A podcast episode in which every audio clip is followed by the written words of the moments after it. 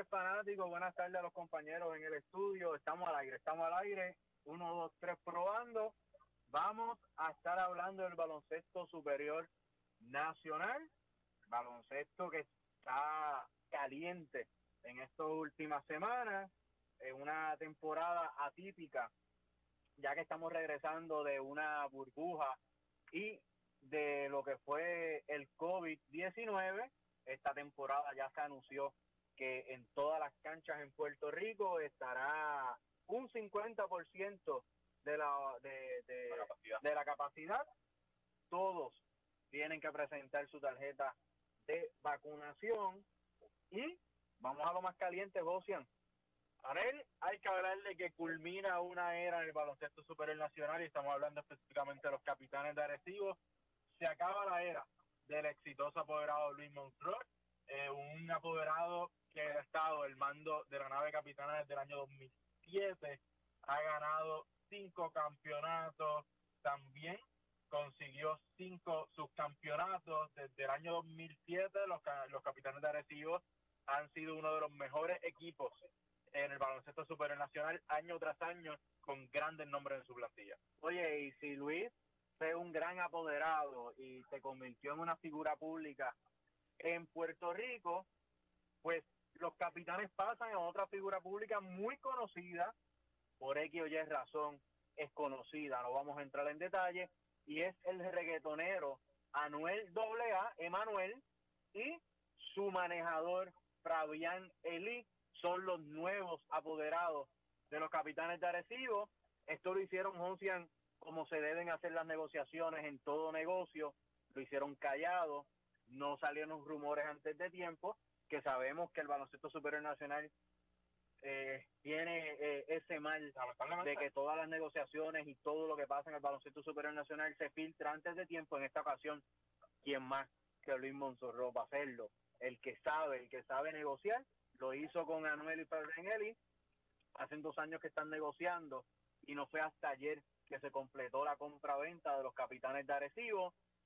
Emanuel, Anuel AA y Fabrián Elí se unen entonces a Bad Bunny como eh, eh, personalidades Yadier Molina. y Yadier Molina como personalidades eh, y figuras públicas de Puerto Rico, ellos ellos como reggaetoneros artistas y Yadier Molina entonces como, como atleta. Oye, y tampoco podemos de- eh, dejar fuera lo que son los gigantes de Carolina, que a pesar de que su apoderado en sí no es alguien eh, muy reconocido, pero su compañía atrae artistas a la cancha, a cuestión de las promociones, así que vemos que poco a poco se va involucrando personas al baloncesto supernacional que, oye, hay que ser sinceros, tienen el dinero para comandar una franquicia y para mantener un espectáculo de calidad y eso ayuda a nuestro a nuestra liga a subir de nivel. Buscando lo positivo y lo negativo de, de, de estas situaciones, si podemos buscar algo negativo, es que hay que darle tiempo tanto a Bad Bunny y a Noah Zap con los, con los cangrejeros de Santurce, a Emanuel, Anuel AA y Fabián Eli con los capitanes de Arecibo, es la experiencia que tengan en cómo manejar una franquicia profesional en Puerto Rico. Necesita un buen equipo de trabajo. Necesitan un equipo de trabajo, necesitan un buen administrador que conozca o si no lo hacen, ver cuál es la capacidad y cómo ellos lo podrán hacer. En el caso de Noasap, sabemos que Noasap todo lo que tiene en su mente lo convierte en dinero y sabemos que, que va a ser todo un espectáculo los 16, 18 partidos que sean en, en, en San Juan, porque todavía no sabemos si jugarán en Roberto Clemente o si jugarán en el Choliseo de Puerto Rico. Aunque se inclinan Bueno, por, muchachos, por- hay un- por uno de ellos. Saludos, muchachos. Saludos. Saludos, saludos. Este, la pregunta, la pregunta importante es ¿qué efecto tendrá esto en, en el tope salarial? Porque no todos los apoderados son Anuel Yadiel o, o ¿verdad? Así que, por ejemplo, el apoderado de Humacao, el de Mayagüez, ¿cómo podrá competir si estos jugadores, estos nuevos jugadores en el terreno de apoderados quieren inyectar más dinero? El tope no los deja pasar de cierto nivel, eh, entre comillas, eh, cómo eso va a afectar a los otros apoderados. Así que eh, es bien interesante la dinámica de mercado pequeño contra mercado grande, cuando aquí el mercado grande simplemente significa que el apoderado es el grande.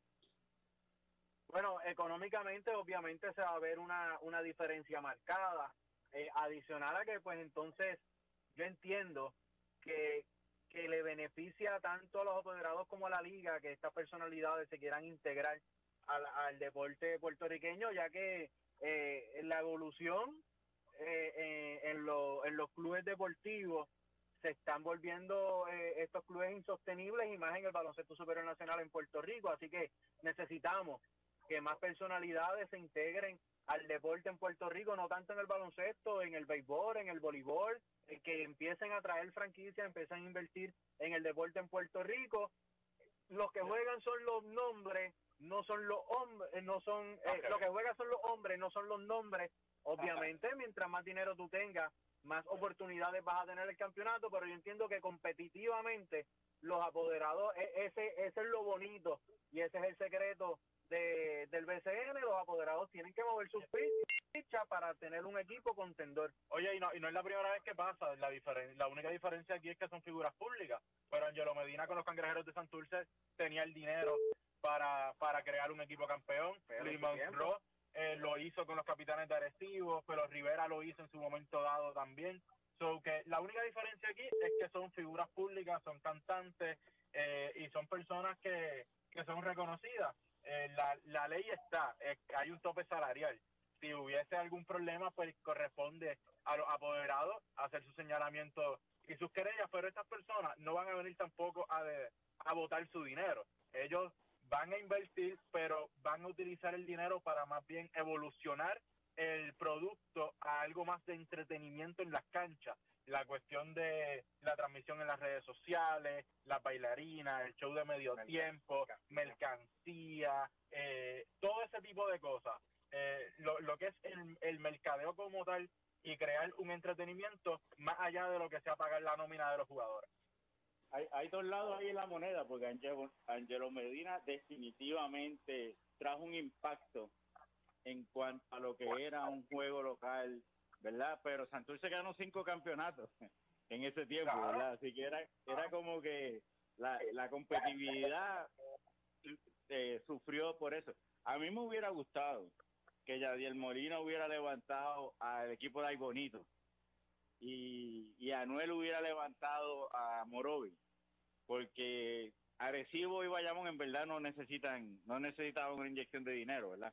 Que hubiera sido bueno, pero no se puede culpar que esta gente quiera invertir su dinero donde ellos quieren, no, no donde uno quisiera, ¿verdad? Así que, eh, eh, sea como sea, es positivo para la liga y esperemos que, que, que, como ustedes dicen, traiga, traiga mejoras para todo el mundo.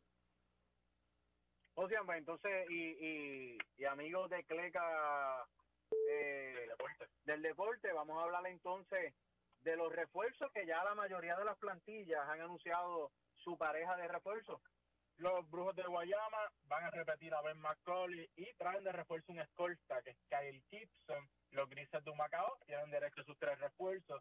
Estos serán Anthony Cambo, hijo del apoderado, Elijah Thomas y Kevin McClee, que son los, los que se estarán encargando de lo que es el poste. Los Gigantes de Carolina se convierte en un equipo sumamente ofensivo con Terrico White y Brandon Costner. Los Vaqueros de Bayamón todavía no han mencionado nombres, aunque hay rumores de que serán los mismos de eh, la burbuja del baloncesto superior nacional. Los Mets de, de Guaynabo anunciaron a Ángel Núñez. También se espera que próximamente anuncien a David Stockton como su segundo refuerzo. Los Cangrejeros de Santurce firmaron a Tony Bishop, que todo el mundo lo conoce aquí en Puerto Rico. Anthony Bennett, ex primer pick de la NBA y una decepción total como jugador de baloncesto. Y Thomas Robinson, quien también tuvo experiencia en lo que es la NBA y también ha lucido bien a nivel internacional. Los Leones de Ponce, Alex Renfro y Deon Thompson, ambos vienen de la posible mejor liga del mundo, para muchos la segunda mejor liga del mundo, que es la ACB en España. Tremendo refuerzo, oye, saben jugar baloncesto. De la ACB en España vamos a hablar ya mismito cuando terminemos los refuerzos. Los indios de Mayagüez repetirán nuevamente a el MVP de la temporada 2019, que es Brian Conklin, y un refuerzo que debutará por primera vez en el BCN, que es Jesse Govan, un centro. Ese es el equipo de los indios de Mayagüez. San Germán trae a otro refuerzo directamente desde la CB en España, que es a la de Amino, y repite al jugador más valioso de la pasada temporada, Paris Bass. Los santeros de Aguada traen como siempre a su vikingo Rigoberto Mendoza y le roban el refuerzo a los vaqueros de Bayamón. Miran los Piratas de Quebradilla, traerán a la dupla de refuerzo de Terrell to Holloway y Will Daniels. Hasta el momento, los capitanes de Arecibo y los vaqueros de Bayamón son los únicos dos quintetos que no han anunciado oficialmente a un refuerzo. Bueno, bueno, mira, eh, todos esos jugadores son lo que llaman eh, dominantes de la bola, ¿verdad? Y, y, eso es bueno para desarrollar a todo el mundo, pero malo para desarrollar a los jóvenes, ¿verdad? Eh, eh, en la época donde refuerzo era un jugador defensivo ya casi no se ve. Así que es un poco más difícil a los jugadores jóvenes poner números como ponía antes en el pasado Giorgi Torres o un Eddie Casiano, porque ya estos, estos jugadores que están viniendo, los equipos se están inclinando por jugadores ofensivos. Es que eh, el baloncesto para poder venderse, igual que, que, el béisbol, la gente siempre lo que le gusta es eh, cuando se anota. Le gusta el juego ofensivo, a la, a la mayoría de los fanáticos no le gusta el juego técnico, el juego defensivo. Por eso en la MLB han hecho cambio con, con, con, la, con la pelota para que salga en más ocasiones del parque porque la gente lo que quiere ver son jonrones. En el baloncesto, la NBA se ha convertido en un negocio de anotación y no de técnica y de y defensa porque la gente lo que quiere ver es eso. Lamentablemente, eh, la fanaticada del baloncesto superior nacional, la mayoría también lo que quiere ver es ofensiva. Y si tú traes un, un, un refuerzo o haces un equipo defensivo, pues no va a ser muy bien visto por la fanaticada, ahí entonces viene la avalancha de que la gente no te va, no vende taquilla, entonces económicamente no es costo efectivo, por eso entiendo yo que es que después los equipos se han concentrado en traer eh, refuerzos eh, sumamente ofensivos. Pero eh, equipos como lo que son los Leones de Ponce son dos jugadores que saben jugar baloncesto, no son, son jugadores que te pueden cargar, pero también van a entender su rol dentro del equipo ya que el, entiendo. el cañón ofensivo son los son los eh, eh, Ángel Daniel Basayo. La mejor pareja la mejor pareja de refuerzos ahora mismo en papel es la de los Leones de Ponce. Claro en el caso de los Cangrejeros de Santurce son refuerzos un poquito más defensivos y reboteros en el caso de Tony Bishop es un jugador que te puede anotar en doble dígito pero no es ese jugador que te carga ofensivamente todas las noches. Eh, Anthony Bennett es un jugador que se tiene que probar todavía, no ha jugado en ningún lado, por decirlo así, fue una decepción en la NBA, en la Gili ha sido un jugador promedio, así que vamos a ver qué sucede aquí en Puerto Rico, no es destacado por ser un gran jugador ofensivo tampoco. Thomas Robinson lo mismo, es un jugador más de la pintura, eh, que, que, tampoco vemos jugadores tan ofensivos porque hay equipos que no los necesitan. Hay equipos que necesitan que encesten sus 12, 15 puntos por noche, pero tienen sus cañones ofensivos nativos que, como en el caso de los capitanes de Arecibo, que se que tienen a David Huerta. Se van a concentrar en traer a, a el ONU o a Jefferson, que son los que tienen en la mira hasta el momento. Se complementan. Oye, no, eh, no sé, vamos a ir a una, Bueno, y regresamos a Deportes Deportes Copedén.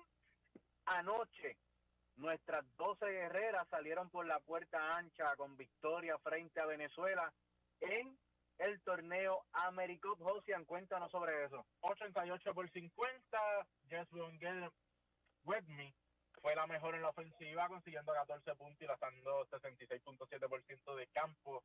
En la victoria, en la derrota, Juli José Marcano Díaz Granados fue la mejor en la ofensiva por el quinteto venezolano, con siguiendo 13 puntos, Daniel, pero las nuestras tienen mucho que mejorar de cara al juego de esta noche frente a una selección de Argentina que derrotó fácilmente a la selección de la República Dominicana 64 por 46. Así que vimos ayer a un equipo de Puerto Rico con bache ofensivo, eh, con varios errores en lo que es el, pase del balón en la primera mitad, especialmente de Ichalí Salamán cayendo en tiempo todavía a eso, luego de su lesión. A eso iba, eh, aunque es un, un quinteto que lleva varios años jugando juntos, pero entonces Nachalí estuvo fuera por lesión de rodilla, eh, Pamela eh, ha estado entrando y saliendo, Michelle González también estuvo entrando y saliendo, adicional a eso pues hay jugadoras nuevas eh, en el quinteto que apenas llevan uno o dos torneos. Así que yo entiendo que con mientras pasen los partidos, el equipo de Puerto Rico se verá mucho mejor.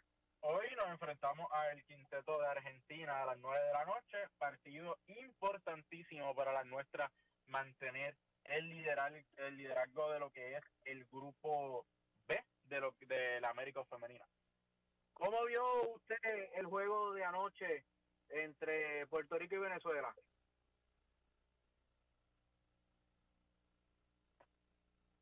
No, no está. Bueno, pues seguimos. Estoy con ustedes, estoy con, estoy con ustedes en que en que vamos a competir eh, en eventos mucho más grandes que este y el nivel de juego tiene que subir. No no se puede mantener en que ganamos a los débiles y perdemos con los fuertes. Tenemos que subir ese nivel eh, y ayer eso no fue lo que demostramos. Obviamente eh, eh, hay que mejorar, hay que mejorar. Y más de cara a lo que son las Olimpiadas, que son nuestras primeras Olimpiadas en lo que es el baloncesto femenino.